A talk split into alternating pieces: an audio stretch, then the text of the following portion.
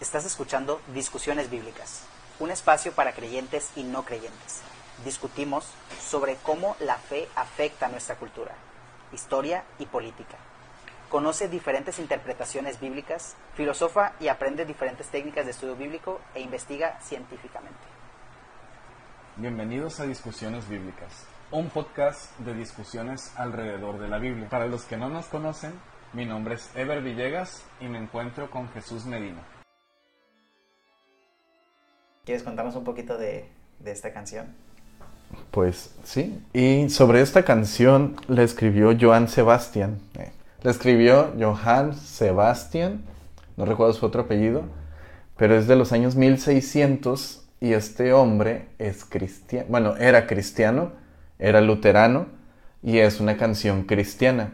Esta canción que se utiliza en muchas películas de miedo, en realidad tiene un origen cristiano irónico que ahora se use para otro tipo de cosas, pero esa es la realidad. La naturaleza del, del arte, diría yo. Tienes todo un potencial que no necesariamente tiene maldad o bondad y lo puedes utilizar eh, pues para lo que tú quieras, literal. Estamos en una época mm, muy esperada por mucha gente. ¿okay? Eh, cuando digo muy esperada, me refiero a que las personas tienen épocas del año en donde les gusta practicar o recordar diferentes sucesos históricos. Desafortunadamente, para la mayoría de las personas, celebrar algo termina siendo algo aprendido, ¿no? que se supone que es para no olvidar, pero que al final termina siendo olvidado el origen del por qué se inició la tradición, ¿no? la celebración. Podemos decir muchas veces que ah, es, es, es, muy fácil, esto lo celebran por esto, esto lo celebran por esto otro, pero inclusive los cumpleaños tienen un origen y mm, es como algo que evoluciona así como la sociedad y termina cambiando. Y ese cambio que muchas personas lo ven como algo negativo, como algo que no debería de pasar, eh, termina a veces ayudando y a veces perjudicando a las diferentes eh, civilizaciones, sociedades, eh, conjunto de personas que terminan adoptando, adoptando comportamientos en donde lo común ¿sí? de, esas personas que celebran este, las diferentes fiestas, tradiciones, lo común es encajar. Si todos lo hacen, yo también lo hago. Y hay gente que se siente mejor porque ellos piensan que son mejores porque no lo hacen. Y esto ocurre en cualquier ámbito. En este momento, 31 de octubre, estamos en el día de celebración de Halloween para mucha gente. Digo Halloween así como lo pronuncia la mayoría de las personas. No sé cómo lo pronuncian en inglés, no sé cómo lo pronuncian en, italiano, no sé. No sé siquiera si lo celebran en qué países se celebra, de la manera en que se celebra en Estados Unidos. Algunos dicen que es una fiesta eh, de los americanos, le dicen americanos a los estadounidenses. Algunos dicen que aquí en México deberíamos de celebrar solamente el, Día, de, Muertos. muertos. Eh, y tantas cosas que suceden en estas épocas que mucha gente está esperando con ansias poder disfrazarse, poder salir a pedir dulces, pero otras personas están aterradas porque hay muchas creencias de cosas que suceden cada 31 de octubre. Y son muchas veces ciertas, otras veces no son ciertas. Y, y es triste que la mayoría de las veces sean ideas repetidas, sin fundamentos, sin hechos históricos o voy a decirlo más sin hechos reales. Ah, cosas que alguien dijo, nadie lo confirmó, pero todos lo creyeron. Y pues actualmente, bueno, quiero creer, o esto es lo que noto, que en Latinoamérica, la mayoría del cristianismo en Latinoamérica dice Halloween es una fiesta pagana. Y pues tenemos que empezar definiendo esa palabra. Sí. Paganismo. El paganismo no lo vamos a, extender demasiado, pero el paganismo tiene un origen muy, muy particular. Y resulta que, se refería, las personas paganas básicamente eran campesinos. Digamos de otra manera, eh, personas pues que no formaban parte de un reino o un imperio, que vivían en el campo. Campesinos, nosotros en español decimos a las personas que viven en el campo. Todavía lo utilizamos de esa manera.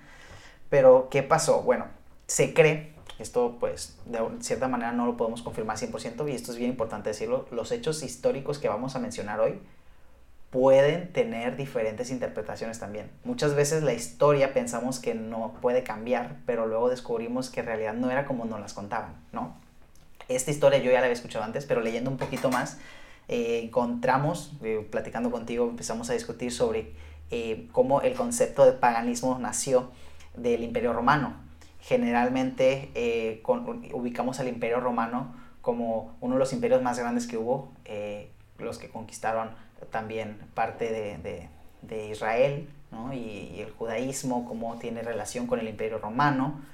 Eh, es uno de los imperios más eh, actuales, digamos, eh, no, obviamente ya, ya, ya no existe el imperio romano como, como reinado, como, este, digamos, como gobierno, pero históricamente hemos conocido que el imperio romano adoptó el cristianismo como religión oficial. Esta parte de la historia muy pocos lo saben, es decir, eh, en algún momento se cree que el, el, imperio romano dijo, ahora todos somos cristianos, eres, eres del imperio romano, eres cristiano, no tienes otra religión. Pero hubo mucha gente que no, porque como no eran del imperio romano, eran campesinos que vivían fuera del reino, fuera del imperio, fuera de las ciudades grandes quizás, pues no tenían las mismas, las mismas tradiciones. De hecho, bueno, va a ser una mención, un paréntesis. Ahorita me estoy acordando que cuando llega Constantino, no estoy muy seguro, pero popularmente es en el año 325, donde declara el imperio romano totalmente cristiano. Como anteriormente a Constantino, los cristianos estaban siendo perseguidos y esa era una vida normal. Para muchos cristianos, el hecho de que Constantino dijera, ¿sabes que todos somos cristianos? Para muchos cristianos fue como de, esto ya no es cristianismo, me voy a ir a las afueras. Y ahí es donde empiezan los monasterios y hay toda una historia acerca de, personas que, tienen pues mucha fe, mucha creencia en Jesús y se van a lo lejos para meditar, para orar, para para esto y aquello, y de ahí empiezan los monjes, los sacerdotes, y hay mucha historia, pero el punto es de que está, no sé si llamarlo medio extraño o interesante el hecho de que pues muchos cristianos dicen, ah, ahora todos son cristianos, no, ese no es el verdadero cristianismo, me voy a ir a las afueras, a esconder en las cuevas. Y es algo que sigue sucediendo. Vemos cómo se siguen creando diferentes denominaciones, le voy a decir, o diferentes eh, ramas o sectas que tienen como principal objetivo propagar una idea que se cree propia. El cristianismo, vamos a llamarle romano, tenía ese mismo objetivo, propagar una idea del imperio romano. Y vamos a pensar, ¿no? Muchas veces se cree que, cuando hablamos de, de la iglesia católica apostólica romana, estamos hablando de la iglesia verdadera. Pero dejemos las cosas claras. en la Biblia nosotros vamos a encontrar que la iglesia verdadera tenía que ver más con personas y una forma de comportarse más que con una, un gobierno o un, edificio o con un, una estructura. una estructura. Todas esas cosas como que se construyeron encima de la religión cristiana fueron añadidas para ayudar a la gente a creer no estamos diciendo que estuvo mal, estuvo bien, simplemente que estaban buscando ayudar a la gente a creer. Y pues era muy fácil decir que todos eran cristianos, o sea, no cumplirlo, no decirlo, pero nadie tenía el poder suficiente para hacerlo, ¿sí? O sea, ser cristiano era motivo de muerte por muchos años, de que te iban a matar. Sí. Entonces, el cambio drástico en el siglo IV de, ok, ahora el imperio romano dice, bueno, este personaje, si no me equivoco, aquí lo tengo. Constantino. Constantino, aquí no, no lo tengo apuntado, pero vamos a decir que fue Constantino. Que este personaje dijera, todos somos cristianos, pues dejaba a todos los que no eran del imperio fuera del cristianismo. ¿Y, qué pasa con esto? Bueno, simplemente pasa que ahora hay que convencerlo. Y hay una evangelización ¿no? del imperio romano de tratar de conquistar a este grupo de personas a que adoptaran una manera de creer y esa manera de creer tenía que estar alineada a la religión oficial del Imperio Romano. Sí, ah, no sé, voy a dar otro dato. Se cree que la iglesia etíope la puso Felipe, el diácono Felipe, el que aparece en Hechos, en el libro de Hechos, en Egipto. Él fue el misionero que fue a abrir pues, la iglesia etíope. Y ellos existen desde, desde el siglo I Este, hay otras eh, referencias históricas que dicen que existen desde el siglo IV, pero este, esta religión ortodoxa etíope dice que existe desde el siglo I, gracias a Felipe. Es interesante el hecho de que el canon que tienen ellos son 81 libros, pero bueno, otras historias, ¿no? Sí. Sí. Solamente quería eh, dejar eh, claro que el catolicismo romano sí tuvo una línea, pero también antes de que existiera tal cual el catolicismo romano, hay otras líneas detrás de él, ¿sí? Sí, sí. Llamándose cristianos. Que bien importante, ¿no? El cristianismo eh, ha evolucionado. ¿no? Hoy en día el cristianismo eh, tiende a decir de manera peyorativa que el paganismo es todo aquel que no sea cristiano. También decimos, hay unos que dicen incircunciso, por decirlo de una broma. Hay otros que dicen mundano. Hay otros que dicen, no sé si tienes algún sinónimo en mente de cómo le dicen a la gente que no es cristiana. Pues incrédulos. Los incrédulos, ¿no? Y todavía vemos cristianos que no creen. Sí, pero no son incrédulos porque son cristianos. Lo que estoy tratando de decir es que el paganismo se ha estado utilizando por muchos años cada vez más de una manera como insulto, ¿no? Como insulto, como... eh, Bajeza. sí, como que alguien que no, no, no tiene mi nivel o mi conocimiento, pero realmente solamente significa alguien que, que cree diferente. Ahora, ¿qué significa la palabra? Simplemente campesino, ¿sí? Pero ¿para qué la utilizan? Para alguien que cree diferente. Pero luego pensamos creer diferente está mal, porque tienes que creer lo que yo creo.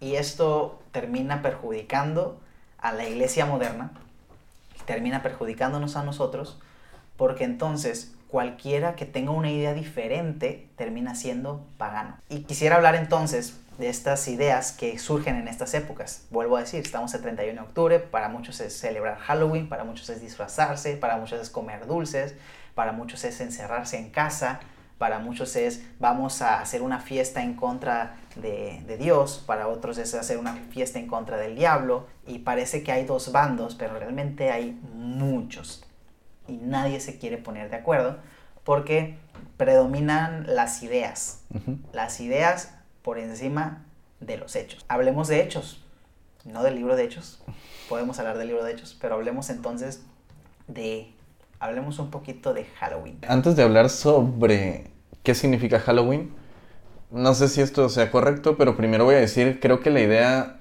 más popular dentro del cristianismo latinoamericano. Y la idea más popular acerca de eso es esta frase, o bueno, este texto. El origen del Halloween se remonta a unos 2000 años antes del cristianismo a una práctica de los antiguos druidas en Gran, Gran Bretaña. Francia, Alemania y países célticos. Era una celebración donde dichos paganos honraban a su dios San Mawin, o se escribe San Maín, entonces yo no soy bueno pronunciando, San Mahaín, el Señor de los Muertos. Posteriormente el catolicismo romano estableció el Día de Todos los Santos, el 30 de octubre, para aparentemente contrarrestar el paganismo de aquella fecha. Esta es la información que se suele tener y se suele repetir acerca de que el Halloween es pagano y tiene raíces célticas. Y podemos, y lo que nosotros hacemos aquí es dudar, Sí. es fundamentar y es ver otras perspectivas. Porque desde chico me enseñaron esto, porque nunca, este, bueno, al, al haberme enseñado, personalmente a mí, al haberme enseñado esto, yo nunca tuve el deseo o la necesidad de ir a pedir dulces. Entonces yo me sentía santo, porque todos los demás pedían dulces y estaban adorando al diablo. Y yo me sentía santo cuando era un niño, al no ir a, esos, a esas cosas que eran del diablo. ¿Sí? Así influenció mi vida esta idea. Bueno, mira, aquí estoy mostrando en pantalla eh, una imagen sobre una máscara de que se cree que viene del origen celta, ¿Ok? Que utilizaban para disfrazarse en un estas mostacho ahí. Tiene un bigotito. Eh, es curioso que nosotros de este lado del, de- del mundo asumamos que conocemos la historia de otros países, cuando no conocemos ni siquiera nuestra propia historia. Es lo mismo que sucede con el cristianismo, aunque es algo más popular el cristianismo y por eso mucha gente cree que conoce la historia de Israel, pero vas a Israel y ellos te cuentan otra historia. Y esto es importante decirlo porque siempre hay múltiples versiones de las mismas historias. Ahora, estamos hablando de cómo los celtas o, esta influencia, digamos, eh, gaélica, como le llaman, eh, tuvo repercusiones eh, en el, Halloween, en las, celebraciones. Hay, hay algo que, que, me parece interesante mencionar y es quiénes dicen que esto tiene este origen vamos a hablar de las personas que exponen esto, porque a veces no, no lo estamos diciendo nosotros.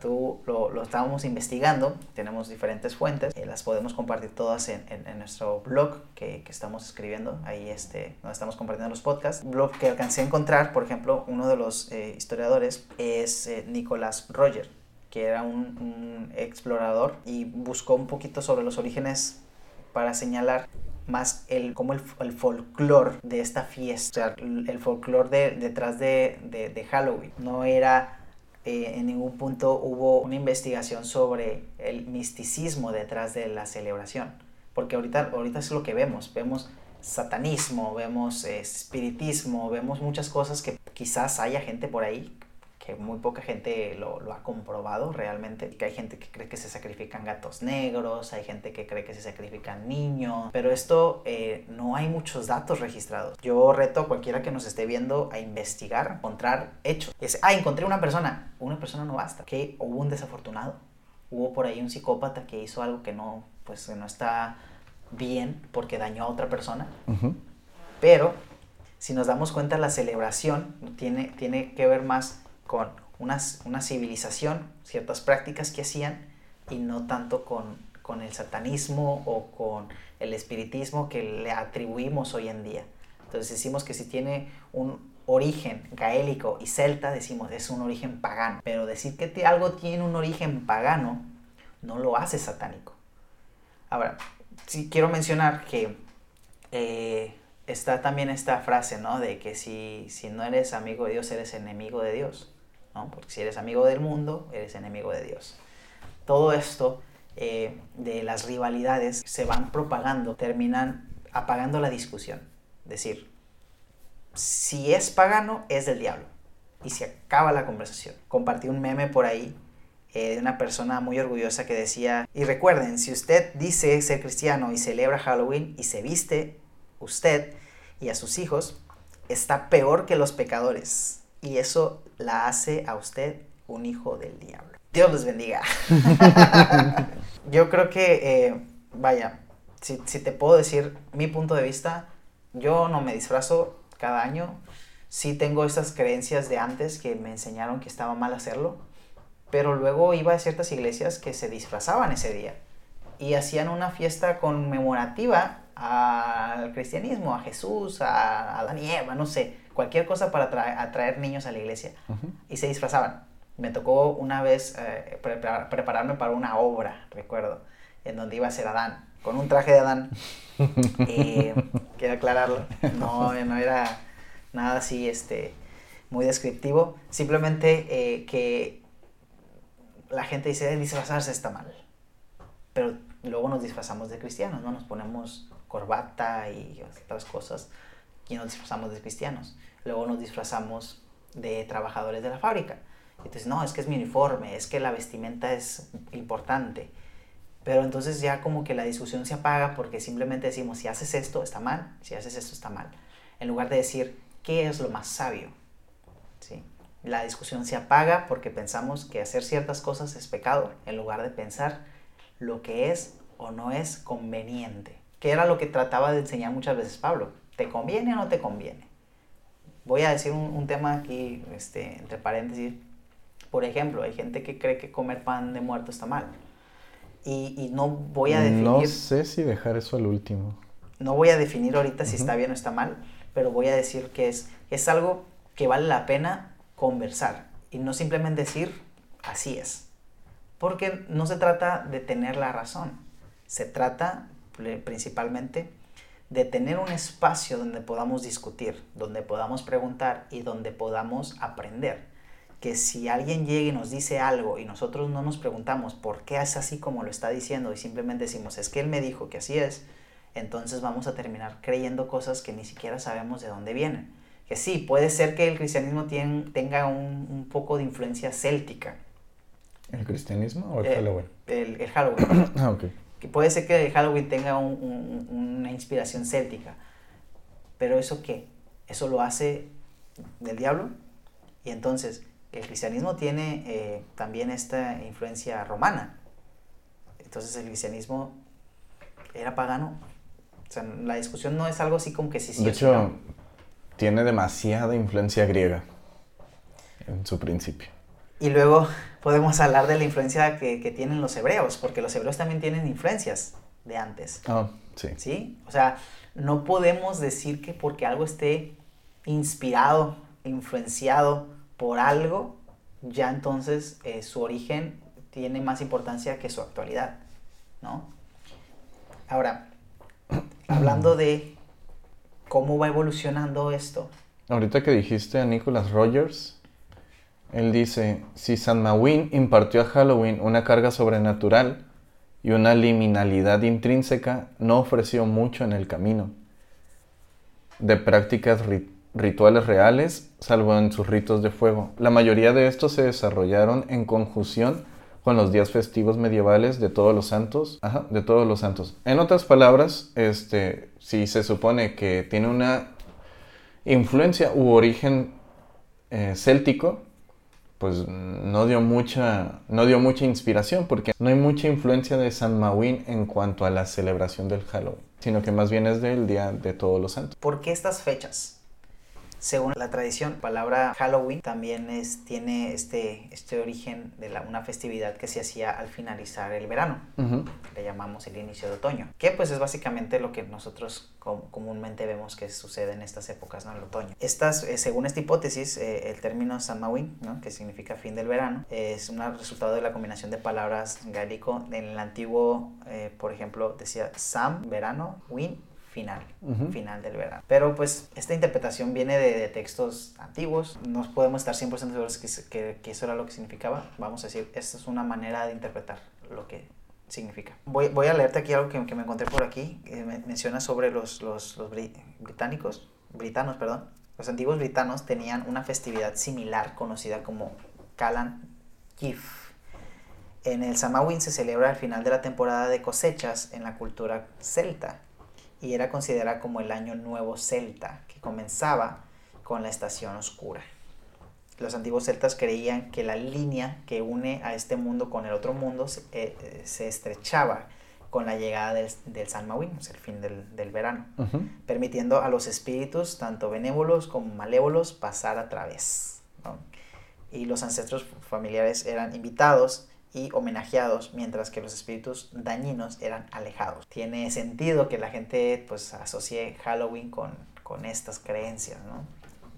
Los muertos vienen y este tipo de, de cosas. Creo que, creo que es importante entender, ahorita estamos hablando diferentes hechos históricos que hasta cierto punto no podemos confirmar 100%, pero si tenemos curiosidad suficiente podemos investigar sobre la historia de Irlanda que estamos a todo esto que estamos hablando. Por ejemplo, esto que estamos viendo aquí es una imagen que es la noche de morder manzanas.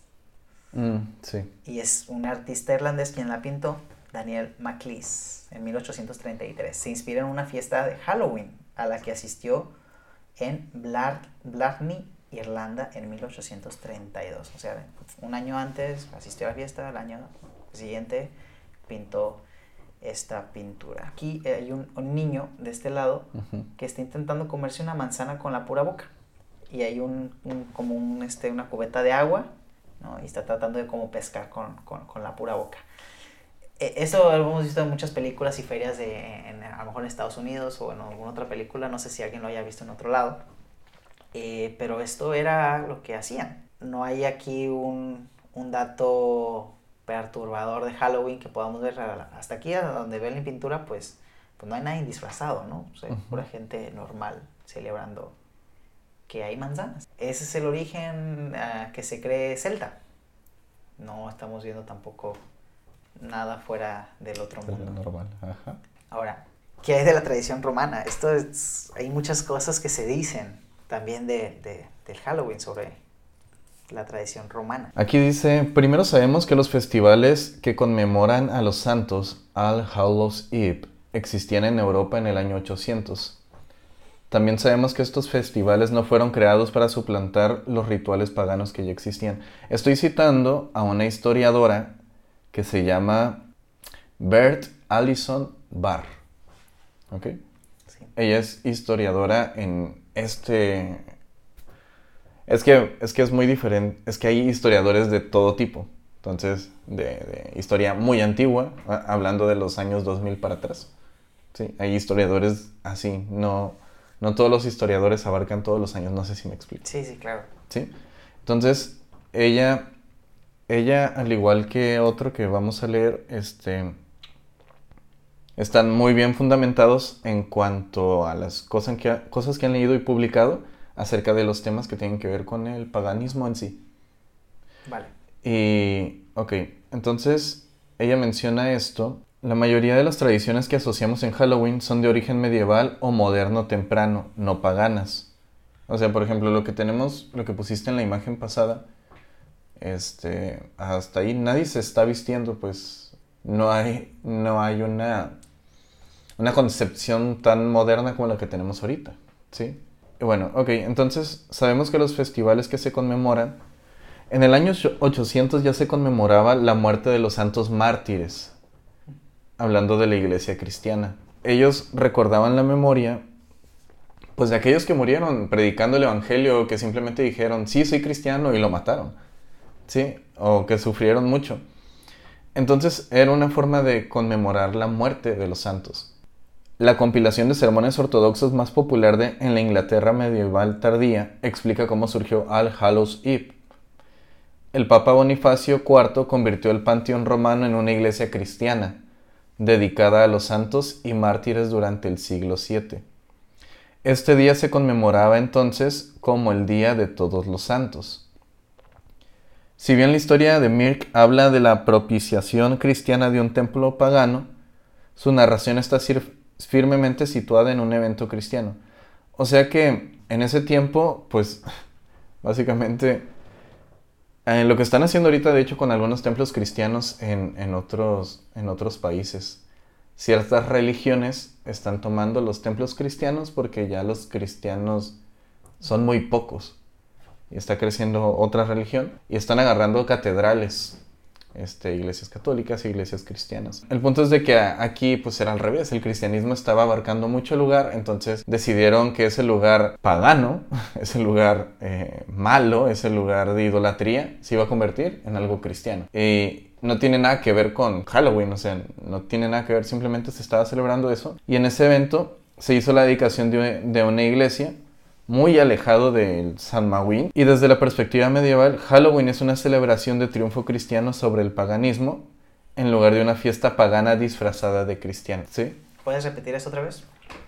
Halloween es una celebración del triunfo cristiano sobre el paganismo en lugar de una fiesta pagana disfrazada de cristiano. ¿Esto según quién? Según la que acabo de leer, esta chica, Bert Allison Barr. Para evitar, ¿no? Que, bueno, igual va a haber gente que nos va a sacar de contexto, ¿no? Pero esto que estamos diciendo otra vez es eh, una historiadora explicando cómo Halloween tiene pues más una raíz como cristiana, católica, religiosa, que, que algo inventado por campesinos. Voy a decir campesinos porque pues por paganos este, está como muy católico, cristiano, romano, ¿no? Eh, por campesinos, ¿no? No, fueron, vimos que ah, los campesinos de quienes se atribuye Halloween andaban mordiendo manzanas en aquellas fechas. ¿Y por qué entonces se cree una cosa y la otra? Las fechas coincidían, también eso influye.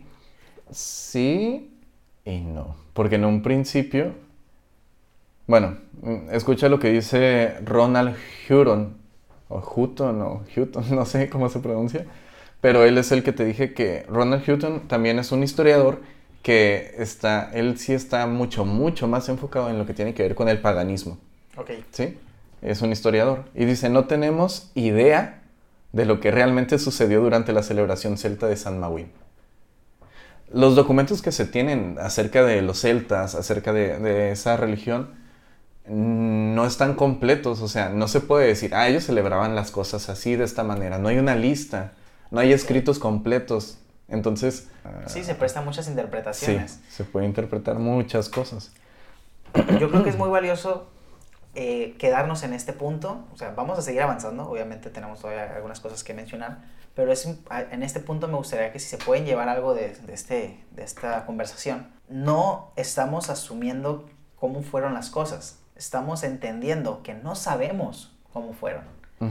Y hay diferentes estudios históricos que han analizado, eh, a decir, documentos antiguos, pero también, pues, investigado con la cultura moderna y han hecho ese contraste para entender cuál era la tradición.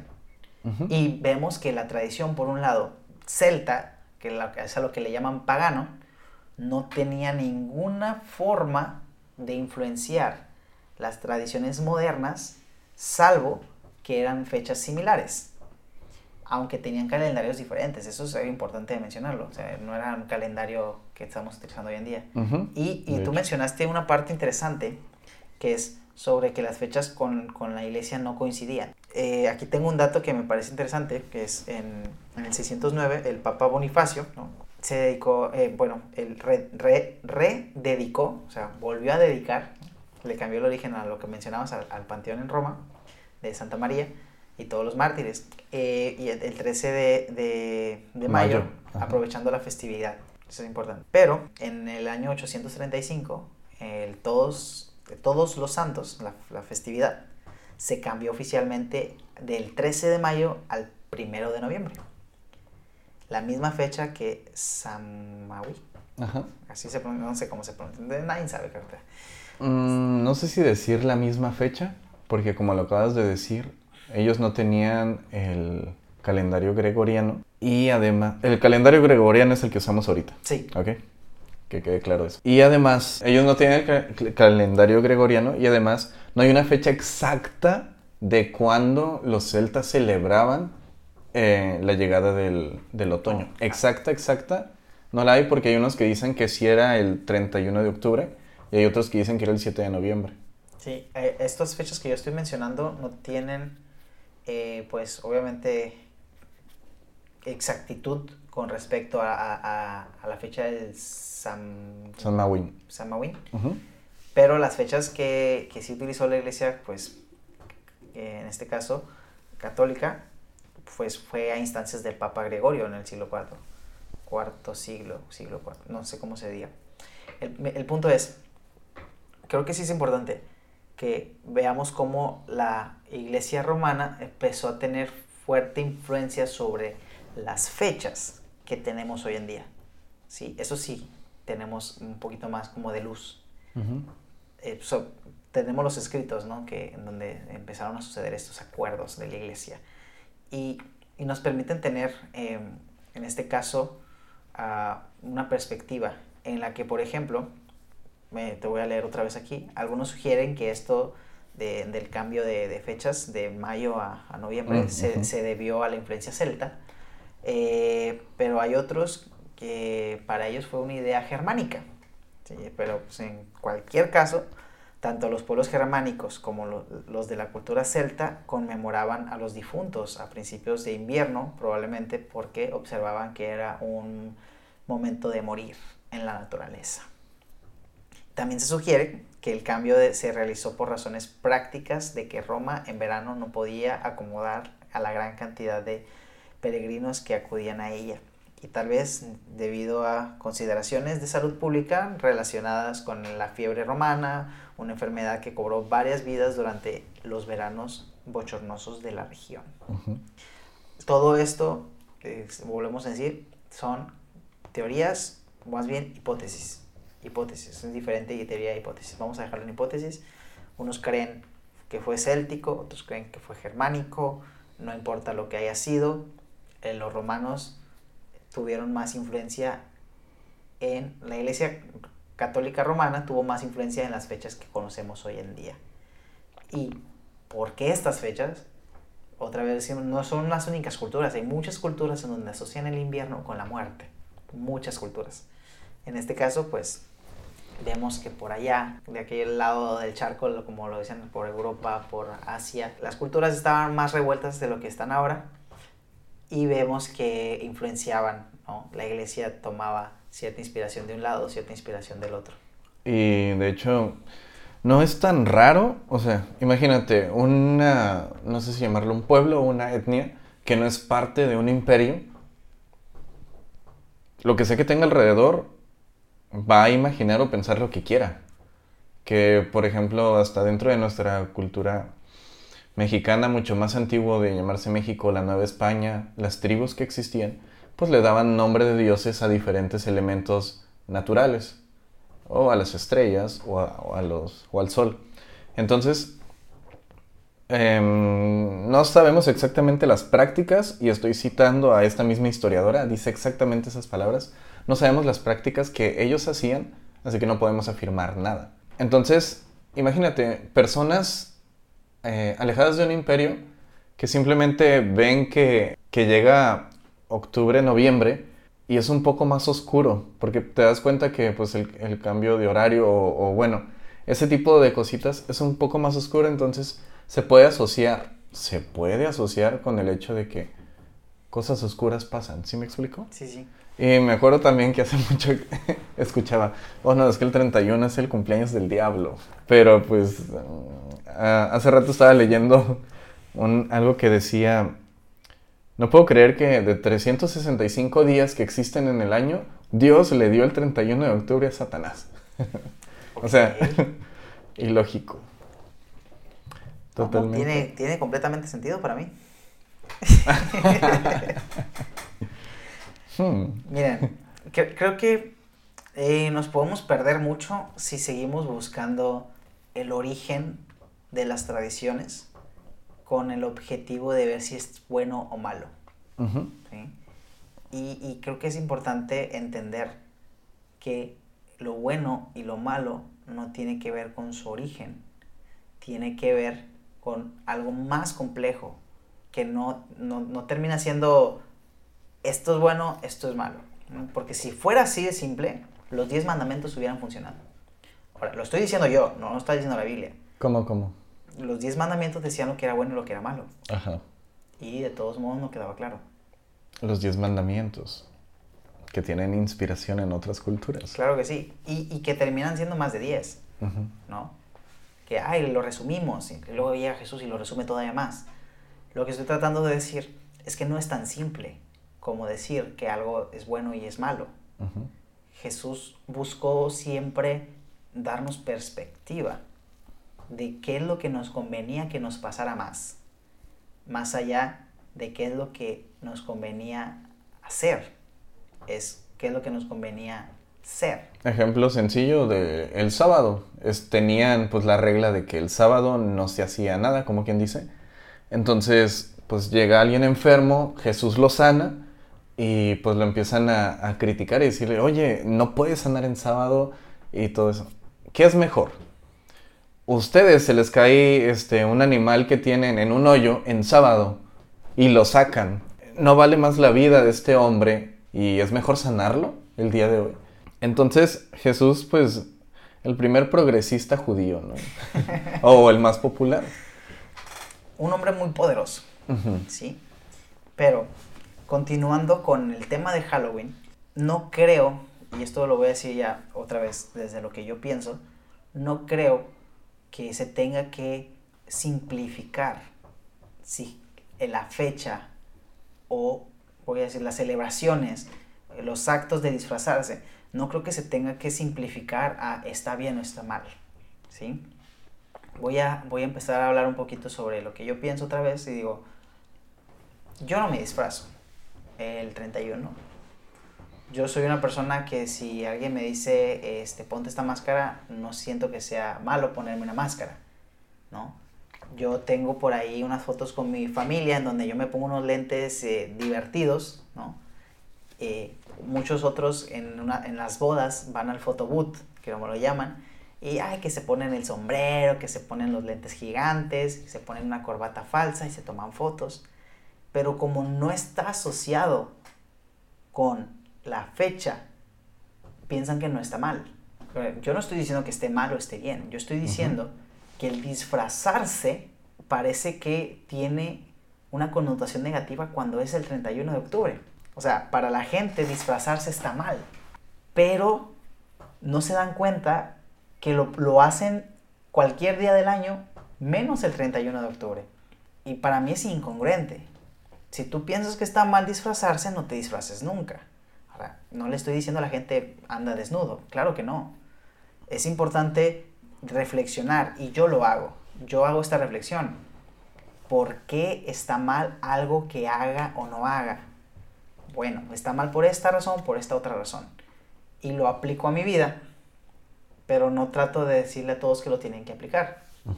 Voy a decir algo que, a mucha gente le, le, va a llamar la atención de los que me conocen. Por ejemplo, los cumpleaños. Voy a hablar del cumpleaños. Yo soy una persona que no celebra su cumpleaños. Anteriormente yo era una persona que aborrecía que otros celebraran sus cumpleaños. Y es bien importante decirlo. Yo me molestaba si alguien celebraba su cumpleaños. Ok, esto no es algo extraño. Esto es como cualquier actitud de cualquier eh, religioso que aborrece que alguien celebre el 31 de octubre o el Día de Muertos. ¿sí? Esa, esa actitud de me molesta que finjan que cumplen años como si fuera un logro, esta actitud que yo tenía al ver lo que causaba en mis seres queridos, al ver la manera en la que me trataban por ser una persona que aborrecía que alguien celebrara un cumpleaños, porque parecía testigo de Jehová. ¿no? yo bien cristiano y... Sin ofender a los testigos ofendiéndolos. y yo digo, ok, espera, ¿cuál es tu objetivo al odiar la fecha? ¿Odias el 8 de noviembre? No, mi cumpleaños, cumpleaños 8 de noviembre, por si me quieren regalar algo. ¿Odias el 8 de noviembre? No. ¿Te molesta que te regalen algo el 8 de noviembre? No. Entonces, ¿te molesta que otras personas celebren su cumpleaños? No me molesta que celebren su cumpleaños. Entonces, ¿qué hay detrás de esa molestia? Y empiezo a indagar un poquito de terapia, ayuda, yo diría mucho, pero en este caso, por ese tema, eh, reflexionando con mi psicóloga, me doy cuenta que lo que me molesta de, de esas fechas de cumpleaños, cuando alguien tiene un cumpleaños, me molesta que me exijan que tengo que hacer algo y que si no lo hago, sea, todo el año te estoy demostrando que te amo y un día no, no lo demuestro y tú me exiges, eso me molesta. Tengo problemas que resolver todavía. Te estoy diciendo honestamente, tengo problemas que resolver. No te estoy diciendo que está bien molestarme por esas cosas. En, en realidad no, nada debería de molestarnos sin nuestro consentimiento. Pero esto es algo que me doy cuenta que ahora si alguien me felicita, ya no le digo, ah, yo no celebro mi cumpleaños, digo, ah, gracias, qué bueno que te acordaste. Yo no lo celebro, pero no le voy a quitar el gusto a mi mamá de, de, de, sí, de recordármelo, de hacerme una llamada. No le voy a quitar el gusto a mi esposa de, hacerme un detalle ese día. Yo no lo voy a hacer por mí mismo. Y luego hay otras personas que sí quieren que se les haga ese, ese detalle. Entonces me voy a interesar en el cumpleaños de la gente, en los cumpleaños del día que cumplan años, yo me voy a interesar no por la celebración, sino por la persona. Ahora, ¿qué es lo que estamos haciendo nosotros muchas veces como cristianos? Nos interesamos más en la celebración que en las personas. Y nos molesta que la gente celebre cosas sin importarnos las personas que celebran esas cosas. Y decimos, esta persona está mal y se va a ir al infierno. Y en lugar de decir, oye, ¿qué vas a hacer el 31? No, pues voy a ir a... oye, podemos pasar ese día juntos, podemos pasar otro día juntos y, tener esta convicción de que lo que otros celebren no me afecta. Ah, hay cosas que otros celebran y sí afecta a otros, como celebrar matar toros, ¿no? Pues afecta a los animales. Hay celebraciones que no deberían de suceder. O sea, no estoy diciendo que, que, todo está permitido y hagamos todo lo que queramos, no, sino pensemos más en las personas que celebran más que en la celebración. Porque las personas son lo más importante que existe. vamos a decir, Dios es más importante, no vamos a meter a Dios en la ecuación. ¿sí? Porque si para algunos Dios existe o no existe, sigue habiendo personas.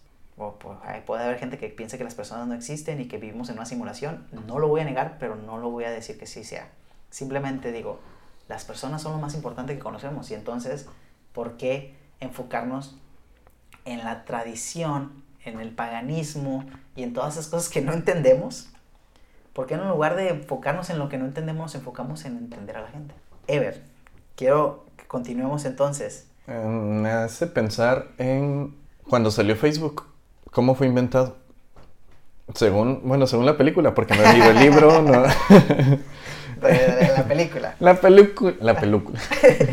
la película nos dice, y citando. Eh, no, en la película sale que estaba borracho Mark Zuckerberg y, y de una forma de hacer pasar mal a una persona, termina, termina de hacer este, la página de Facebook. Ese era su punto. Eso es lo que vi en la película. Tú sabes más de esto, creo. No he investigado la historia. Realmente no me quiero meter en, el hecho histórico, pero la referencia de la película es suficiente para mí. ¿Y por qué como cristianos estamos en, un, en una red social que la creó un borracho con fines malos? ¿Sí? O por ejemplo, hay veces que la gente escribe, eso no es bíblico que uses Facebook tampoco es bíblico. O sea, y, es, y queremos ser tan lineales muchas veces, porque yo lo he sido, eh, y lo sigo siendo de repente, ¿no? Es, es, algo normal, pero no debería de... ¿Por qué, hacer, por qué dañar a otros? Esa sería la, la cosa. Como actualmente las personas que celebran Halloween, o bueno, hablando de los niños, no van y dicen, ah, vamos a a pedir dulces porque soy satánico y me encanta lo, lo que sea todo contra Dios y porque es cumpleaños de Satanás. Yo nunca he escuchado a un niño pensando eso, sino, oh, me quiero vestir de mi personaje favorito, em, quiero ir a... Bueno, los niños no van a socializar, simplemente van por lo que quieren, dulces en cierta manera socializan con su grupito si van en grupo, ¿no? Sí, sí, sí. Pero, por ejemplo, uno ya que es un poco más adulto ya dice, ah, quiero socializar. O sea, ya lo piensa, no sé si me explico. Sí, claro. Como niño, pues no, no tanto. Pero bueno, eh, no soy experto en niños. no, pues no tenemos hijos, ¿no? No, y bueno, algo que, que menciona aquí, dice que, por ejemplo, aquí en México se celebra el mes patrio 16 de septiembre, iglesias celebran esa fecha de pues la independencia de México. mexicana. independencia de México y todo eso. Y no es bíblico. Y se celebra dentro de las iglesias. ¿Y es pagano? Sí. Sí, o sea, totalmente sí. Pero o sea, tomemos otra vez el concepto pagano, pues puede ser que sí, puede ser que no en el sentido de que pagano se refería a los campesinos. Por eso los campesinos son los que hicieron la independencia. Claro, pero por ejemplo, hablemos por ejemplo de los, los papás que disfrazan a sus hijos en cumpleaños. Conozco mucha gente de, muchas iglesias cristianas que, ay, si el niño se quiere disfrazar de Spider-Man, eh, ¿tendrá origen pagano Spider-Man? Pues tiene origen de Hollywood, vamos a decir, ¿no? Ok. Entonces, si es de una ciudad, no es pagano, o sea, realmente eh, todo lo que no tenga origen este, de la iglesia cristiana pensamos que no es bíblico, ¿no? No, de hecho, este, muchos sí piensan que, los personajes de cómics o, de caricaturas actuales son totalmente satánicos. Eh, me acuerdo que cuando yo estaba chico, pues Spider-Man era muy satánico por los por cómo le hace con las telarañas, ¿no? Cuando fue un invento del actor. Ajá. No sé si sabías. Sí. O sea, el actor se le ocurrió hacerlo, ¿no? O sea, el personaje original no, no es que necesariamente hiciera estas señas. Ahora, sí, ya lo vemos en muchos lados. Hay gente que no va a leer los cómics, obviamente. Sí. Además, esto significa te amo en sordomudo. Bueno, y vamos a buscarle significados en todos lados. y, es, y es que ese es el punto. Eh, hay tantas cosas que no sabemos que nos perdemos por las que creemos que sabemos lo estoy diciendo muy técnico, pero es básicamente interesémonos en, en, las diferentes formas de pensar que existen. Interesémonos también en, las historias que cuentan esas personas, que cuentan los historiadores, que cuentan los cristianos, que cuentan los ateos, que cuentan los religiosos.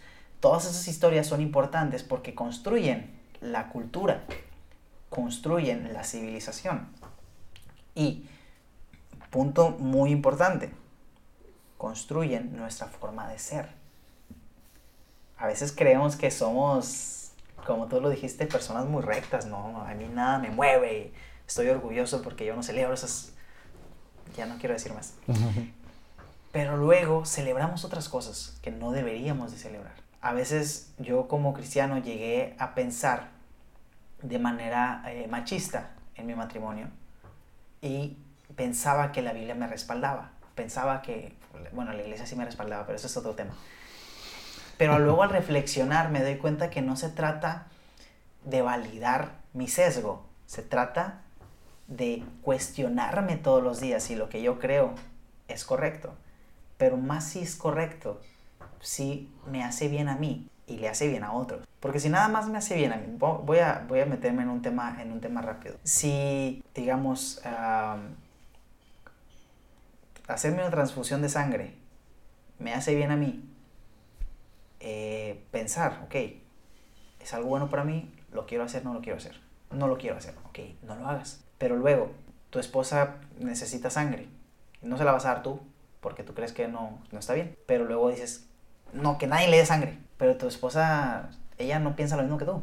¿Por qué le dices, ah, tú tienes que hacer lo que yo diga? Porque yo creo que está mal. Hay un, hay un versículo que luego podemos debatir un poquito más, que habla sobre Josué, Josué 24 por ahí, dice, yo y mi casa serviremos al Señor, a Jehová. Otras versiones dice. Cuando dice esto, habla, parece, parece que habla de un autoritarismo patriarcal en el que el hombre decide qué es lo que se celebra y qué es lo que no y parece que así es como se deciden qué cosas se deben de celebrar en la iglesia moderna. Un hombre por ahí dijo esto sí, esto no y entonces todos repiten lo que el hombre dice. Pero Josué nunca dijo voy a obligar a mi familia a que todos sirvamos al Señor. Parecía que era una familia que unánime había decidido servir. esa es mi interpretación. Otros van a decir, no, no, no, es que Josué dijo y así se hizo porque él lo dijo. Pero la Biblia no nos dice eso. La Biblia dice mi casa y yo, o mi familia y yo, con la diferente traducción. Eso quiere decir que no estaba pensando en él solo. Todavía, fíjate bien lo que te voy a decir, ¿eh? Todavía que le da a escoger al pueblo. No los obliga a servir a Dios. Escojan bien a quién quieren servir. Si a los dioses que servían los pueblos de antes o a Jehová. Pero yo y mi familia serviremos al Señor. Yo lo voy a traducir un poquito. O sea, escojan bien si quieren celebrar el 31 de octubre, si quieren bien o no.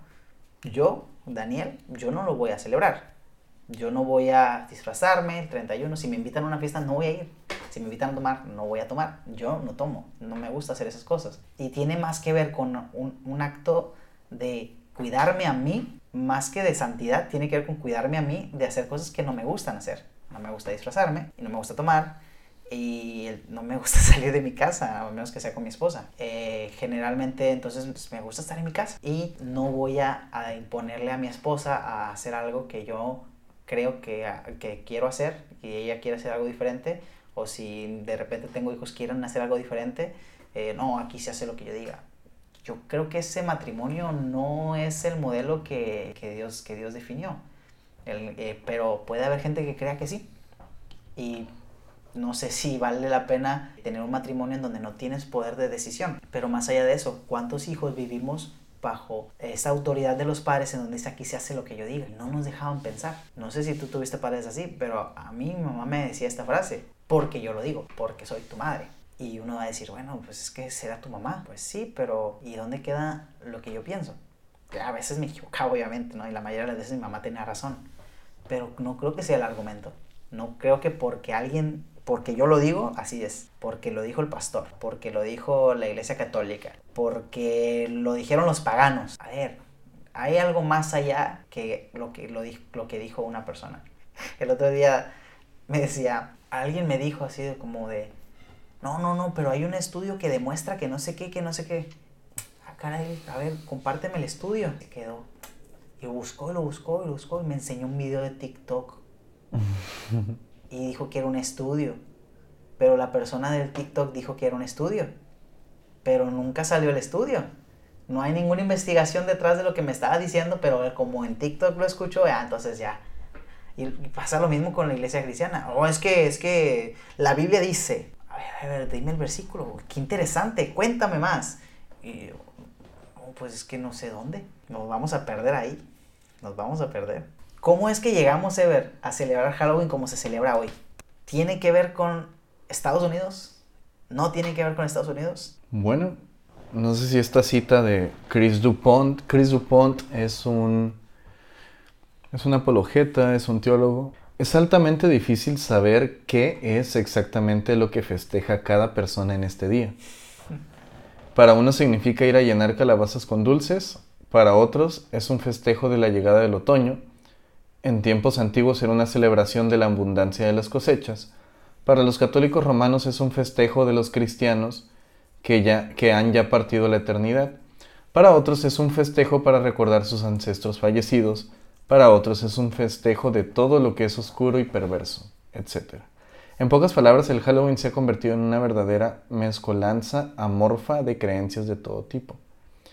Y continúa, lo cierto es que muy pocos saben de dónde viene la celebración, no saben qué se festeja y en su mayoría es simplemente un pretexto para hacer fiesta o para conocer a los vecinos. Sabiendo todo esto es difícil, si no imposible, juzgar el corazón de una persona si celebran o no el Halloween. Me atrevo a decir que en su mayoría la gente no sabe ni por qué lo hace. Hay muchas fuentes de ex satanistas, ex brujos, ex todo lo que tiene que ver con lo malo, con lo oscuro, que ellos dicen que Halloween, no recuerdo el nombre de la, de la ex bruja, que dice, si supieras el significado de la palabra Halloween, ni aunque sea la mencionarías. Pero Halloween significa víspera de todos los santos. Y esa, tal cual la palabra, sí. Hasta ahorita la celebración, pues no tenemos como que un punto así exacto al 100%, pero tal cual la palabra sí viene de origen cristiano. All Hallows Up, o Ep, algo así. El punto, el punto es de que dice víspera de todos los santos. Entonces comienza su frase muy mal de esta ex bruja. Y se tienen testimonios de muchos ex brujos y ex satanistas acerca de que Halloween es muy malo porque las personas, los los que adoran a Satanás hacen sus cosas ese día, etcétera, etcétera.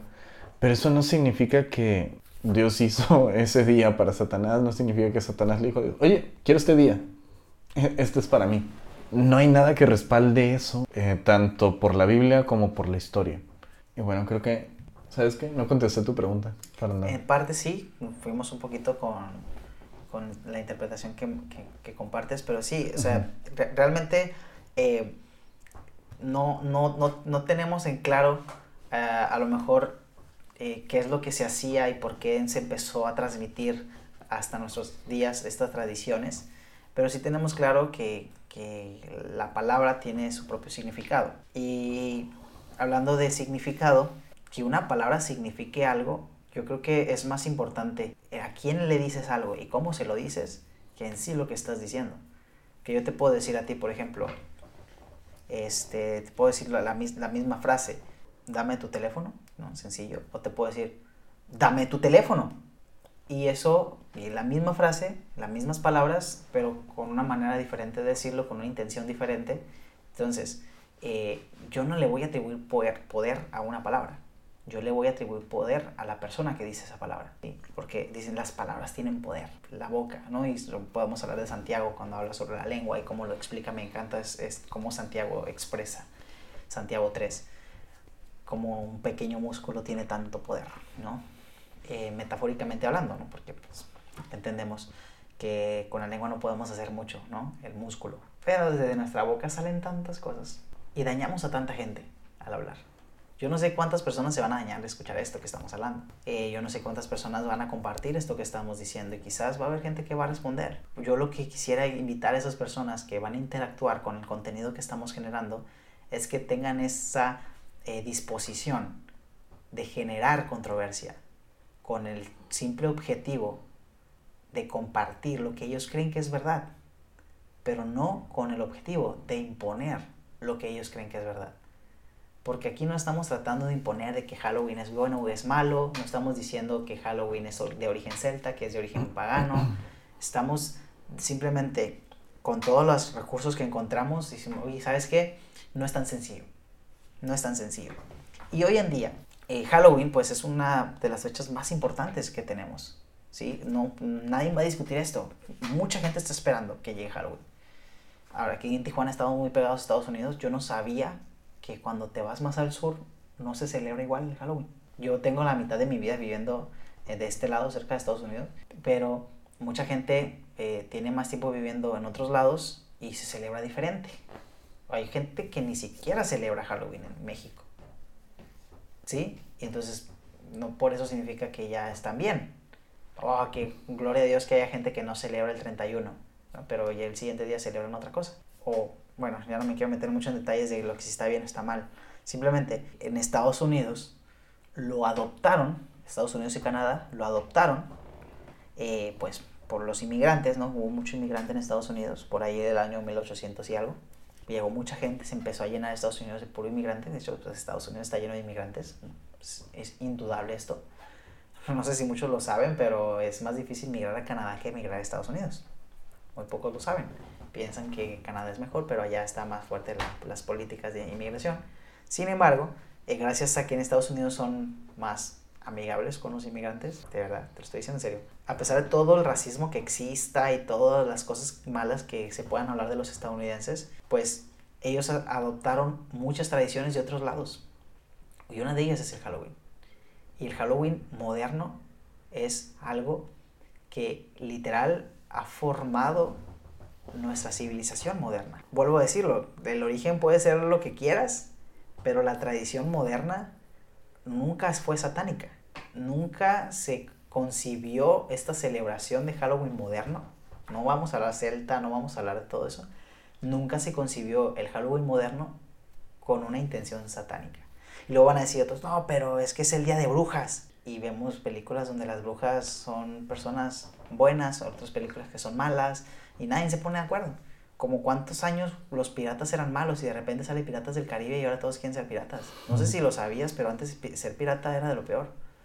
No sé si lo sabes, pero si tú vas a Venezuela, llegar a, Venezuela en barco, está lleno de piratas. Muchos barcos no, no, pasan por ahí, por las aguas de Venezuela. Porque ahí está lleno de piratas. Entonces, pues, piratas, ¿cómo? Gente que se agarra tu barco y te lo roba. Ser pirata es malo la piratería es mala.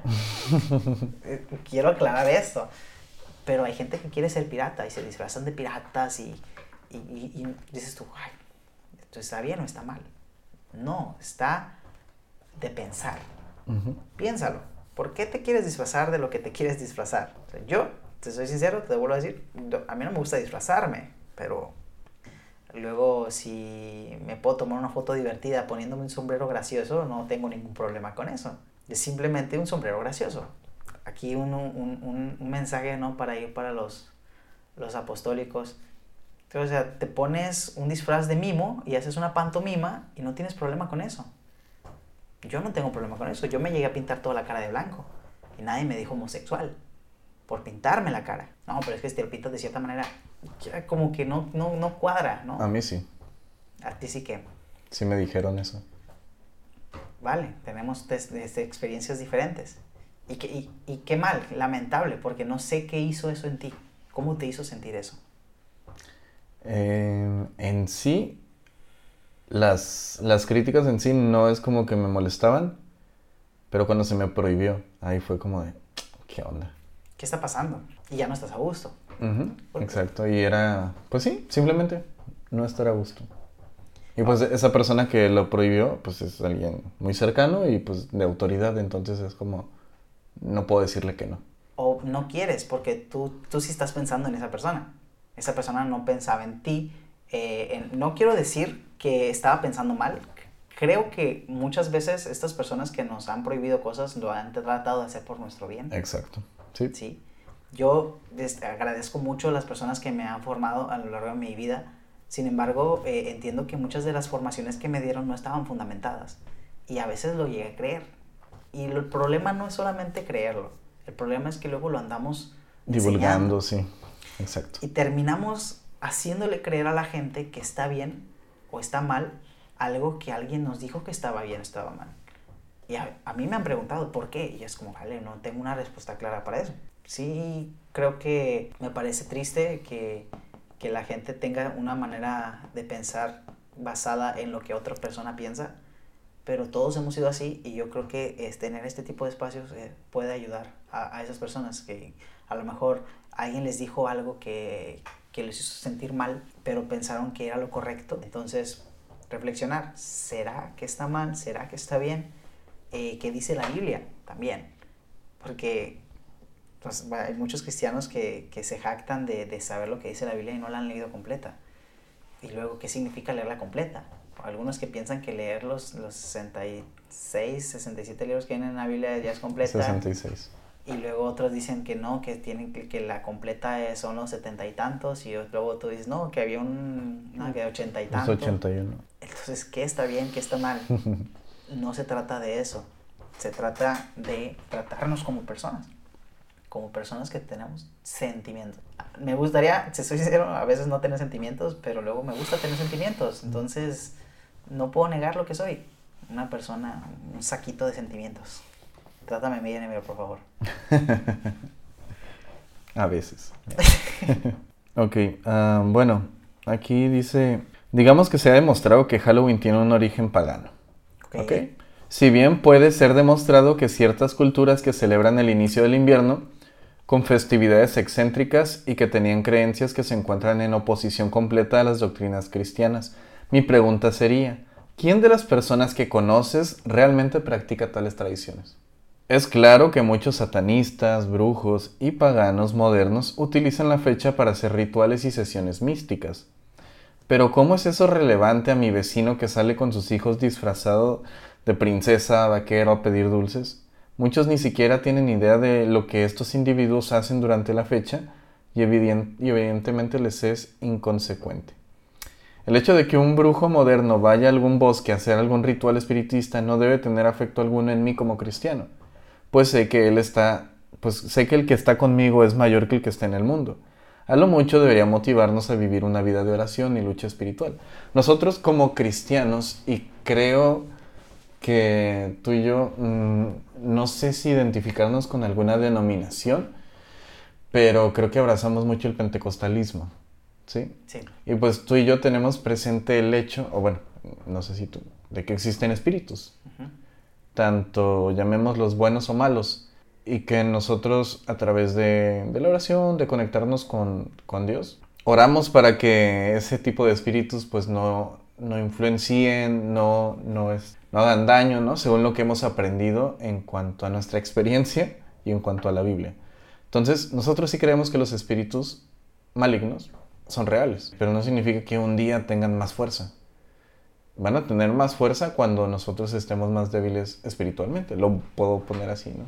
Yo, yo quiero agregar que eh, hablar sobre, sobre el mundo espiritual pues nos puede dar para horas, ¿no? Uh -huh. eh, y, y, quiero decir que eh, ser una persona espiritual eh, realmente no, no, se puede medir uh -huh. en, en porcentajes. Pero creo que lo más importante es tus hábitos. ¿Cuáles son tus hábitos? ¿Sí? ¿Tú eres una persona que todos los días se levanta a orar? ¿O todos los días antes de dormir ora? ¿O eres una persona que todos los días lee la Biblia? ¿Eres una persona que todos los días eh, le habla a su mamá? ¿Eres una persona que todos los días comparte el Evangelio? Realmente no te define lo que unas personas hagan cierto día del año, sino lo que tú haces todos los días te define. A veces hay personas que por una vez que hacen algo ya piensan que son tontos. Por una vez que hacen algo ya piensan que son malos. Pero nadie le dice panadero a una persona que hace un pan. Le, hace, le dicen panadero al que todos los días hace pan. Y a veces, de tanto que hizo pan, aunque ya no haga pan, se le dice panadero. Yo no voy a decir que soy una persona espiritual. Sí te voy a decir que yo he leído la Biblia completa. Es algo que dije desde el, desde el principio.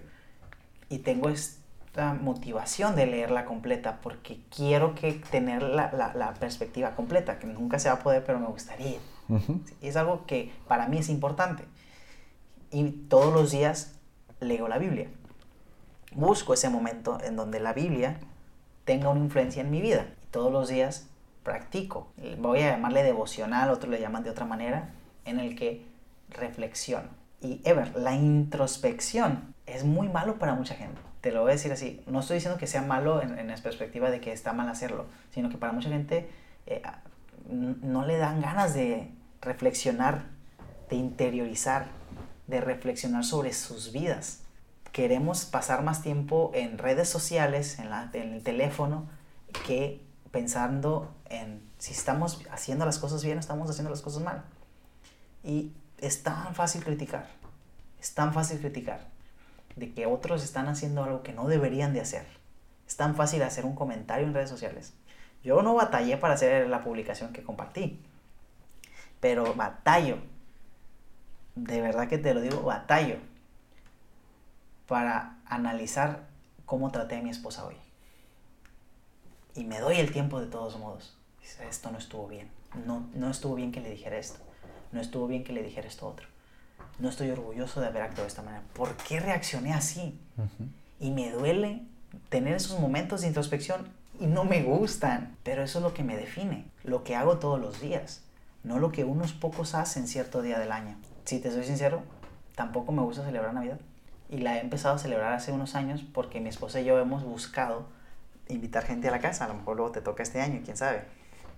hemos, hemos cocinado para otras personas y nos gusta cocinar para otras personas. Y si las personas están disponibles ese, año, ese día del año, vamos a aprovechar que estén disponibles. La gente no está disponible todo el tiempo. Y si hoy 31 de octubre tu vecino está disponible, pues ahorita estamos aquí adentro y hay gente en mi privada aquí afuera, y, y luego me quedé pensando, qué padre hubiera sido salir a conocerlos. Y ya quedé mal con un vecino por el carro que andaba estorbando, que, pensó que, que, que, no quería salir porque apagué las luces. Sí. Se enojó. Ya quedé mal con mi vecino. En este día, en lugar de quedar bien. Yo creo que eso es más importante que si se disfrazan o si se pintan. Sí, hay gente mala. No seas una persona mala. Que decía, dice el lema de uno de los valores de Google. Don't be evil. No seas malvado. Piper, el pastor Piper, no sé si, si lo conozcan, pero, bueno. John, Piper. John Piper, sí. Me emocioné nomás que me acordé el nombre. Bueno, él dice que hay tres categorías como un cristiano puede responder a Halloween. Y... Pausa, otra vez. Vuelvo a decir. John, pa John Piper. John Piper. Empezar. Doctor Pepper. Comercial. ok, John Piper define tres categorías de cómo un cristiano puede responder a Halloween. Y aquí en, en, esta página dice, creo que aplica para cualquier festividad en realidad. Número uno, esta es una de las perspectivas. No debemos celebrarlo, no debemos tener nada que ver con ello. Ok, esa es una. Otra, podemos encontrar maneras creativas de redimir la festividad y usar esto para testificar de Cristo. Y esto me ha tocado vivir muchas veces en la, en la iglesia que estuve hace cinco años. Eh, hacíamos, nos vestíamos, regalábamos dulces a los niños y decíamos que lo mejor eh, en tu vida era Jesucristo. Em, y otro es familias y jóvenes participando sana y adecuadamente en las tradiciones como disfraces y dulces. Entonces, estas tres perspectivas son las que un cristiano usualmente debería responder. Cualquiera de los tres es válida conforme a tu conciencia. No ser incongruente. ¿No? Fue como muchos pudimos haberlo hecho. Haces algo y te escondes, ¿no? Somos adultos, no nos vamos a esconder. Expongámonos. ¿Tú cuál de las tres te identifica más? la tercera. La tercera. Participando. Sanamente. Sanamente y adecuado a las tradiciones con disfraces y dulces. Tal vez lo van a tener que orar por mí. Pero yo en lo personal, pues no creo que el hecho de disfrazarse de un monstruo te haga malo por ejemplo, hace una semana, me parece, o dos semanas, publicaron la, una imagen así bien fea, horrible. Y era la imagen de una hormiga, la cara de una hormiga, rostro. Bueno, no sé cómo podría, ¿cómo se llama? No, no puedo decirte porque no soy biólogo, pero digamos que tomaron una foto de la parte de enfrente de una, de una hormiga. Ok. Y en el post que sí, leí... Es que la parte de enfrente. Perdón, sí. Pues están sus antenitas. Sí. Bueno, en el post que leí dice, este no es una, no es un monstruo, este es una hormiga, este. Y Hollywood se ha encargado de hacernos creer que pues lo feo, que ahorita llamamos feo, es malo, pero no debería de ser así y ya empieza a dar una explicación de que no voy a hablar de si Halloween es pagano, no, no voy a hablar de eso. Simplemente crear conciencia en el hecho de que la perspectiva de la persona es lo que importa. La perspectiva que tienes, y pues en este caso dentro de la Biblia se le llama la conciencia. ¿sí? Sí, sí. La convicción o la conciencia que tienes es lo que te va a hacer fluir o, te va a fluir en hacer las cosas. Y, y agregar que tenemos esta clara referencia sobre la salvación que tiene que ver más con tu convicción, con hacer o no hacer ciertas cosas. Porque luego decimos, la salvación no es por obras, es un versículo que utilizan muchos, pero si haces esto te vas a ir al infierno. Por ejemplo, decimos que el reino de los cielos no va a ser heredado y luego hay una lista de quienes no van a heredar el reino de los cielos, pero luego decimos la salvación no es por obras. ¿Es una incongruencia en la Biblia? No, es que son muchas interpretaciones, vale, vamos a, entonces a interpretarlo de muchas maneras. No vamos a interpretarlo de una. Si son muchas interpretaciones, vamos a interpretarlo. Y Santiago viene y dice, la fe sin obras está muerta. Exacto. Entonces, ¿qué vas a hacer con tu fe? Es lo importante. ¿Qué significa estar muerto? También es importante analizarlo porque luego hay muchas interpretaciones también. Muchos se ponen de acuerdo de lo que significa estar muerto, pero pocos se ponen de acuerdo con lo que significa estar vivo. Disfrazarse. Yo, entonces mencionaste tres perspectivas. Yo, yo elijo no celebrarlo. Yo eh, voy a decirlo como cristiano, tengo esta en mi mente convicción de que mm, no me parece que me agregue algo de valor a mi vida celebrarlo. ¿sí? Entonces, esto no significa que todos los que estén a mi alrededor tengan que vivir como yo vivo. quiero hacer mucho énfasis en esto porque esta parte de mi vida para mí es importante.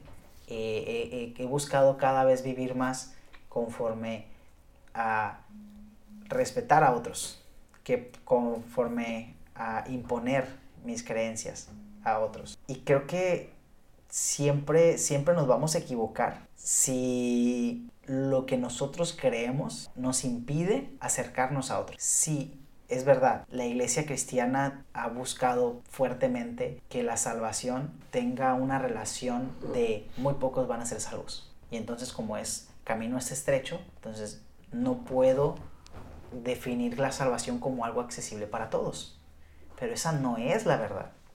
Que muy pocos sean salvos no significa que tú tengas que impedir que se salven. Que muy pocos sean salvos no significa que tú tengas que decidir quiénes se van a salvar. Yo creo que mi trabajo como cristiano tiene que ver más con el vivir una vida como cristiano que con el hacer que otros vivan una vida como cristiano.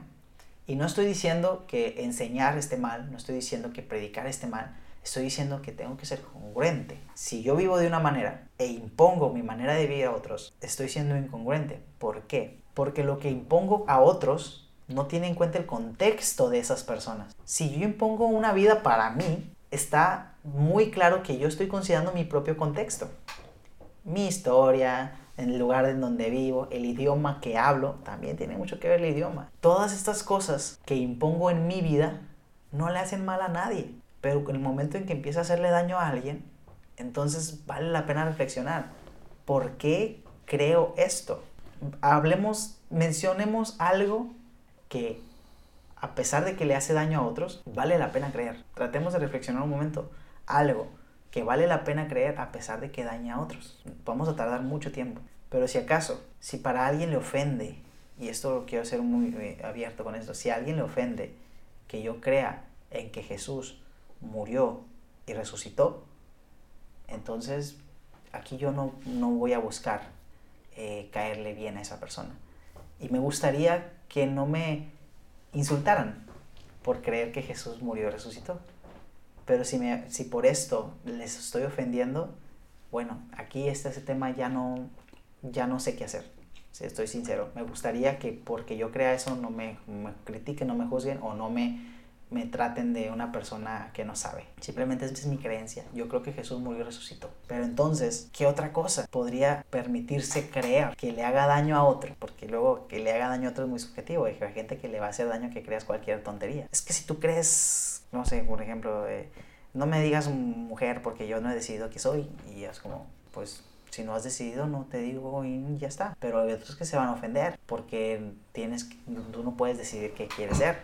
Me estoy acordando de algo que me pasó. No sé si está muy forzada esta, esta historia, pero hace algunos años yo convivía mucho con alguien que es católico y en ese momento yo estaba, estaba con esa persona en su casa y me dijo, oye, hoy es el día del santo no sé qué, mi mamá le está haciendo una comida, ¿quieres comer? Y yo rápido así de, eso es pecado porque he sacrificado a los ídolos. Así fue mi mente. Yo dije, y ella me, y, bueno, ya dije ella, ¿verdad? y ella me preguntó, ¿y por qué lo dices? ¿En qué te vas así? yo, ah, pues mira. Ya leí primera de Corintios 8, del 1 al 13, y fue como de, ¿qué espera qué? Toda mi vida lo entendí mal. Aquí hay una pequeña reseña que dice, en Corinto, en los templos paganos, a los dioses romanos se mataban y ofrecían animales. E, esto no es lo que dice la Biblia, sino que está dando el contexto de, de 1 Corintios 8. Algunos cristianos comían ahí, por costumbre de mucho tiempo, sabiendo que los ídolos nada pueden y con conciencia limpia comían. Y por el otro lado, había cristianos que pensaban sinceramente que eso era participar de los demonios.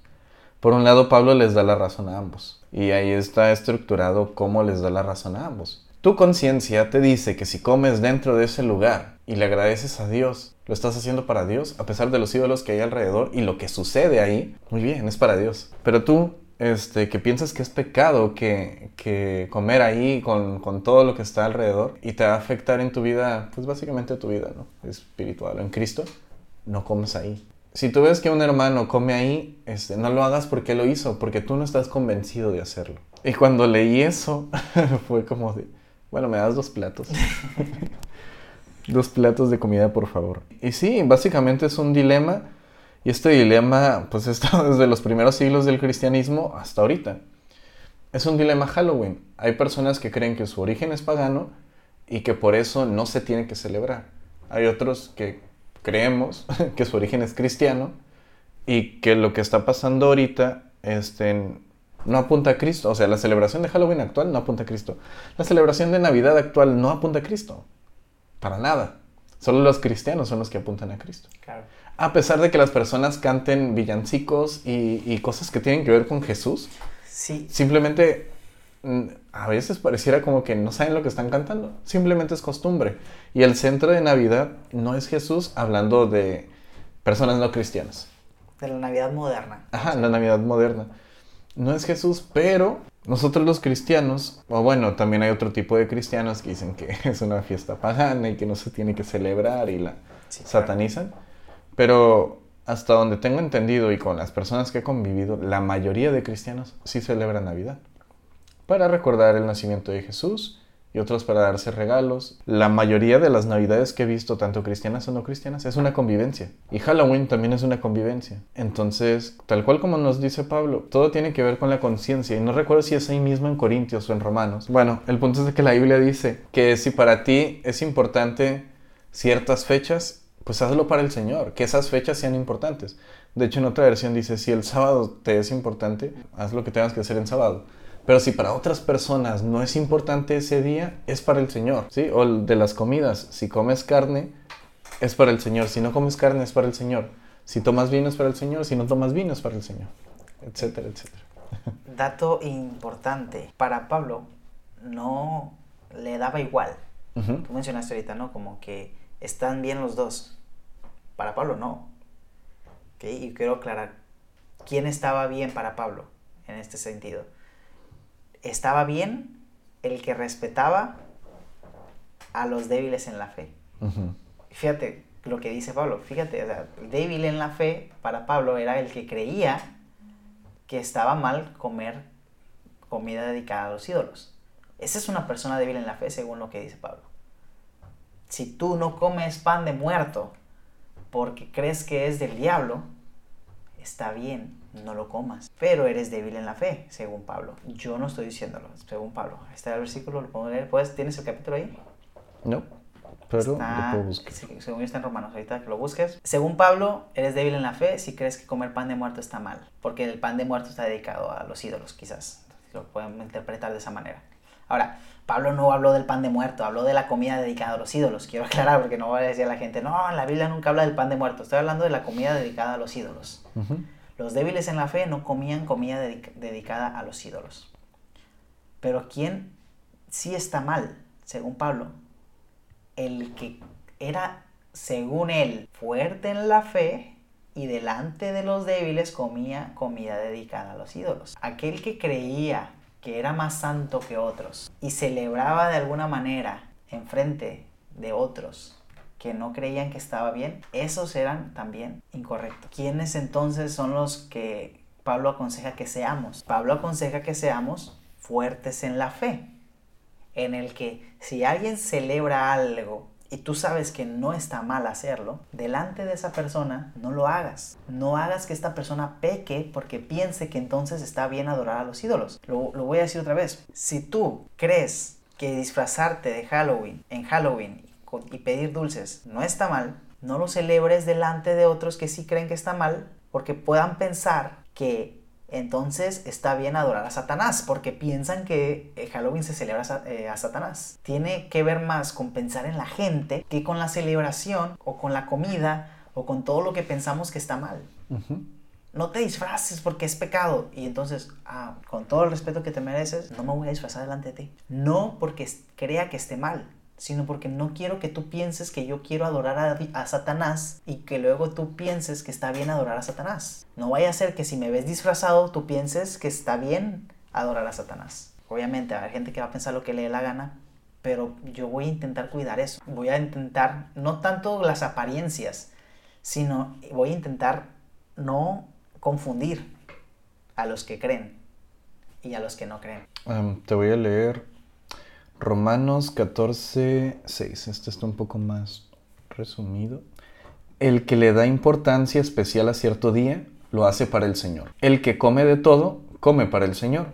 Y lo demuestra dándole gracias a Dios. El que no come, para el Señor se abstiene. Y también da gracias a Dios. Porque ninguno de nosotros vive para sí mismo, ni tampoco muere para sí mismo. Eh, más adelante, para esto murió Cristo y volvió a vivir para ser Señor tanto de los que han muerto como de los que aún viven. Tú entonces, ¿por qué juzgas a tu hermano? O tú, ¿por qué lo menosprecias? Hace las dos preguntas. ¿Por qué juzgas a tu hermano por comer? ¿Y tú por qué menosprecias a tu hermano por no comer? Todos tendremos que comparecer ante el tribunal de Dios. Y más adelante, ah, dejemos de juzgarnos unos a otros, más bien propónganse no poner tropiezos ni obstáculos al hermano.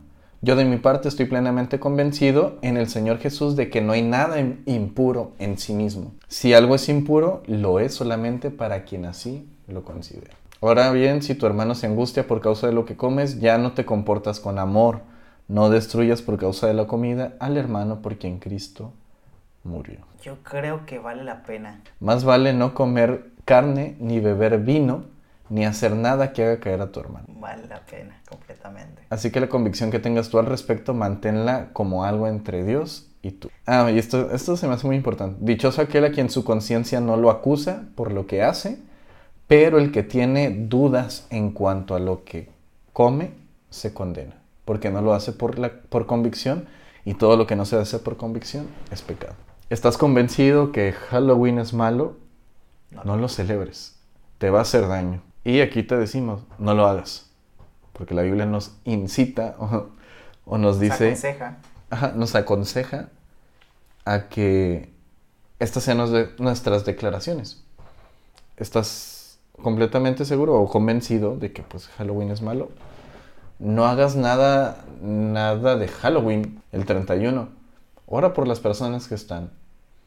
Este, tal vez es un buen tiempo para sentarte con las personas a tu alrededor. No hay por qué encerrarse. Como cristianos no tenemos por qué tener miedo. No me refiero que vayas y hagas tonterías, ¿no? De ir a predicar en medio de, de Halloween. Igual lo puedes hacer, ¿no? Es tu convicción. Pero, este, yo no lo recomiendo hacerlo en Halloween. Yo no lo recomiendo ningún día. Ok, sí. Yo. Tal vez podemos hablar de eso después. Sí, en otro momento. Pero creo que esto es básicamente lo que queremos dar a entender. ¿Crees que Halloween es malo? Em, no practiques nada. ¿Crees que Halloween tiene influencia cristiana y que está celebrando una fiesta cristiana? Hazlo. ¿Crees que Halloween es un tiempo para ir a celebrar con personas, este, con, con, niños, darles dulces? Entonces, pues hazlo. Si es una manera sana en la que te gusta estar. Y si eres alguien que no es cristiano y simplemente te gusta la fiesta y divertirte, es tu convicción. ¿Ok? Si nosotros no vamos a imponer nada. Dato curioso y rápido, porque ya hablamos demasiado. Se ha escuchado, en algún momento se ha escuchado que hermanitas cristianas decían, este, oh no, es que a los dulces les ponen droga y, pues dejan drogados a los niños y está mal y, el diablo se mueve. Imagínate, alguien que vende droga regalando un montón de droga, ya perdió dinero. No sé si me explico. O sea, para empezar es ilógico ese argumento.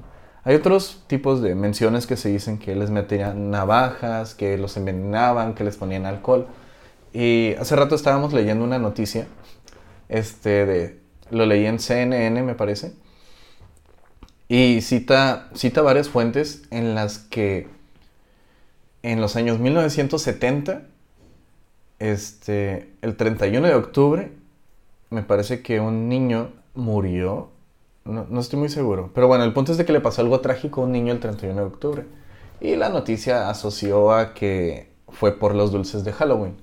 Pero en realidad era algo que creo que su papá le había puesto en la comida, algo así, pues murió exactamente el mismo día, ¿no? Y hubieron algunas menciones de algunos periodistas desconectados de esa noticia diciendo, cuidado con sus hijos porque probablemente las personas le pueden poner a los dulces cosas malas se popularizó demasiado esa idea. Eso es lo que cuenta esa página. Y sí, no hay algo como confirmado de que miles de muertes en esta época del año. Están las muertes normales. Desafortunadas. Al final del día no le deseamos a nadie que le pase nada malo. Y este es un pensamiento muy común. Hay un .00000000000001% de que te pase.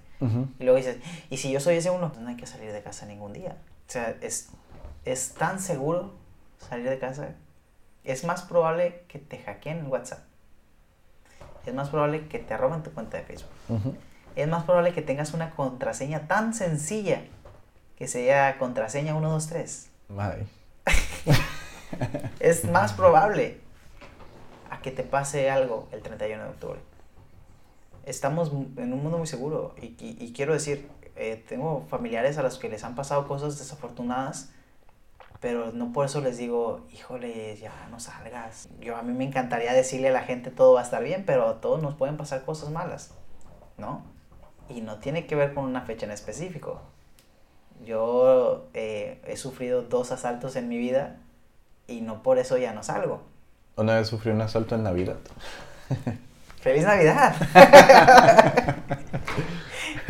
Vaya, son cosas que, a todos nos pueden pasar y, que, que no queremos que a nadie le pase nada mal, obviamente. Y, nos encantaría que, se dieran el tiempo de traernos sus pensamientos a, este medio, que, nos compartan sus comentarios, que nos compartan en las diferentes redes en donde compartimos eh, qué es lo que piensan. Si, si ustedes festejan, si no festejan, si se disfrazan, si creen que somos paganos porque estamos hablando de todo esto.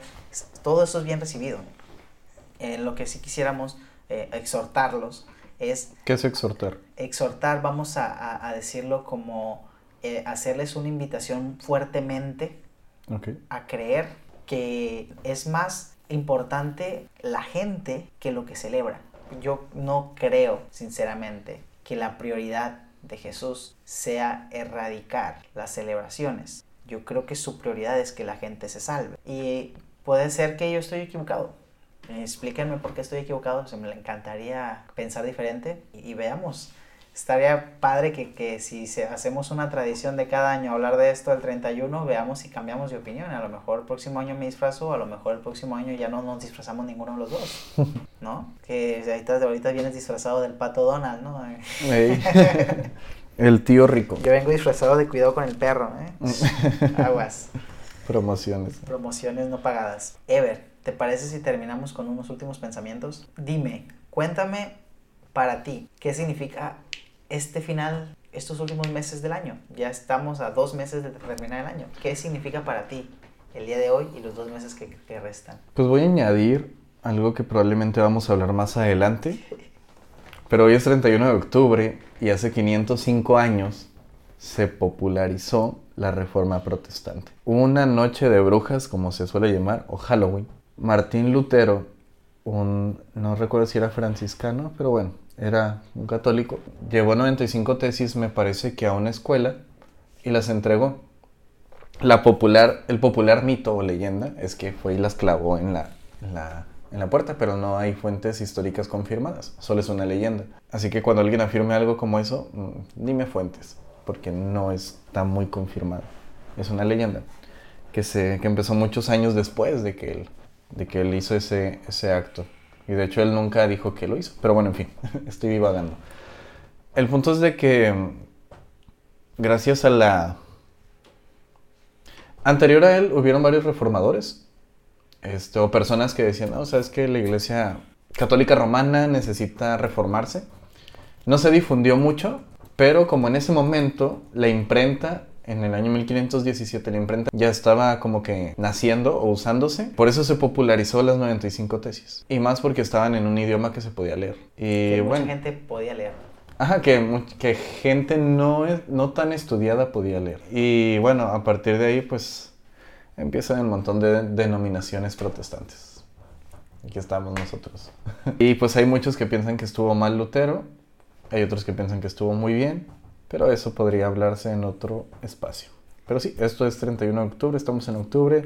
Noviembre en México se celebra la Revolución Mexicana, ¿verdad? Estoy mal. Yo no estoy seguro. Yo creo que sí. Creo que sí. Por ahí mejor las efemérides. Y pues ya viene diciembre. Iba a decir vacaciones, pero los que estudiamos en cuatrimestre no tenemos casi vacaciones. Me acuerdo de aquellos días y no me gustaría regresar. Pues quiero agradecer a, a todos los que nos acompañaron en, en vivo, eh, a Oscar Villegas, Es mi primo. mm, mucho, mucho gusto, que, qué bueno que estás por aquí. Apreciamos todos los comentarios que nos, que nos dejan. A Dana, mi esposa maravillosa, que aquí anda dejando sus comentarios, siempre apoyando. Eh, también a, a Noel, y voy a hacer una mención honorífica a Noel con esta última pregunta que me gustaría que todos nos lleváramos. ¿Qué habría hecho Jesús en nuestros tiempos el 31 de octubre? ¿No vamos a responderla? Sí, no vamos a responderla. vamos a dejar que la gente se lleve esta pregunta que nos comparte Jesús. Yo le preguntaba a Jesús, ¿tú qué piensas que hubiera hecho Jesús? Déjenos sus comentarios. ¿Ustedes qué piensan que Jesús hubiera hecho el 31 de octubre? Eh, Oscar Villegas nos dice, parece que Lutero se esperó al 31 porque sabía que es una fecha pagana y quería dejar esa percepción. Bueno, pues no, no sé, no sé, yo no conocía a Lutero. Esperemos Lo estoy que diciendo de chiste. Ya lo conozco. espe- esperemos que algún día lo, se- lo sepamos, le preguntamos a él. Sí. De hecho, no sé dónde lo escuché, dónde lo leí, pero decía, tan importante era Halloween, o sea, eh, la víspera de, de, de todos los santos, que Martín Lutero decidió hacer ese acto el 31 de octubre. No me acuerdo dónde lo escuché, dónde lo leí, no hay fuentes, así que no me crean mucho esa parte. Siempre que decimos no hay fuentes es algo que no... que No hay con qué verificarlo, perdón. Sí, sí, sí. Listo, pues aquí damos por terminado este episodio eh, de discusiones Ah. bíblicas. ¿Quieres agregar algo más antes de terminar? No, nada, es que Oscar puso, eso dicen los católicos romanos. es que sí, dicen, qué raro que, que los protestantes iniciaron en la noche de brujas. Luego se ve que es satánico. Sí, he escuchado esos argumentos. Pero bueno, muchísimas gracias por este espacio a los televidentes, a los que nos escuchan y a los que nos van a ver. Feliz Halloween. Chao.